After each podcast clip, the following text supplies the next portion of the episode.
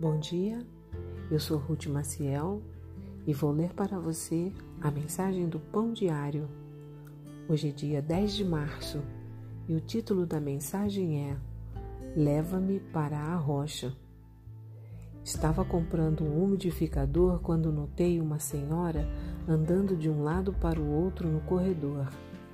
Imaginando que também deveria estar comprando umidificadores, deixei-a se aproximar. Logo começamos a conversar sobre um vírus de gripe que a tinha deixado com tosse e dor de cabeça persistentes. Alguns minutos mais tarde, ela revelou sua amarga teoria sobre a origem do vírus.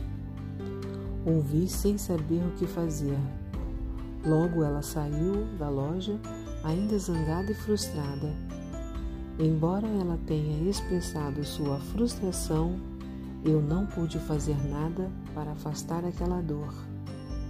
Davi, o segundo rei de Israel, escreveu salmos para expressar sua raiva e frustração a Deus.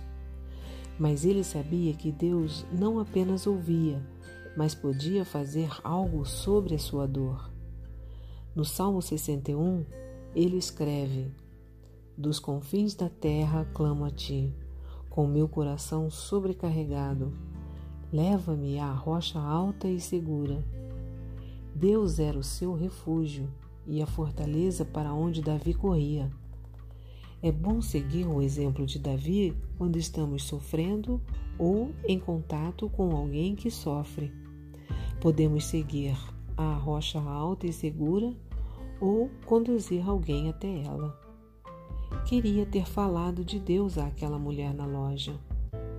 Deus pode não afastar toda a nossa dor, mas podemos descansar na paz que Ele provê e na certeza de que Ele ouve o nosso lamento.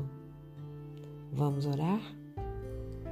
Deus Pai, faze-me lembrar daqueles que precisam de um ouvido e da esperança da tua presença. Amém.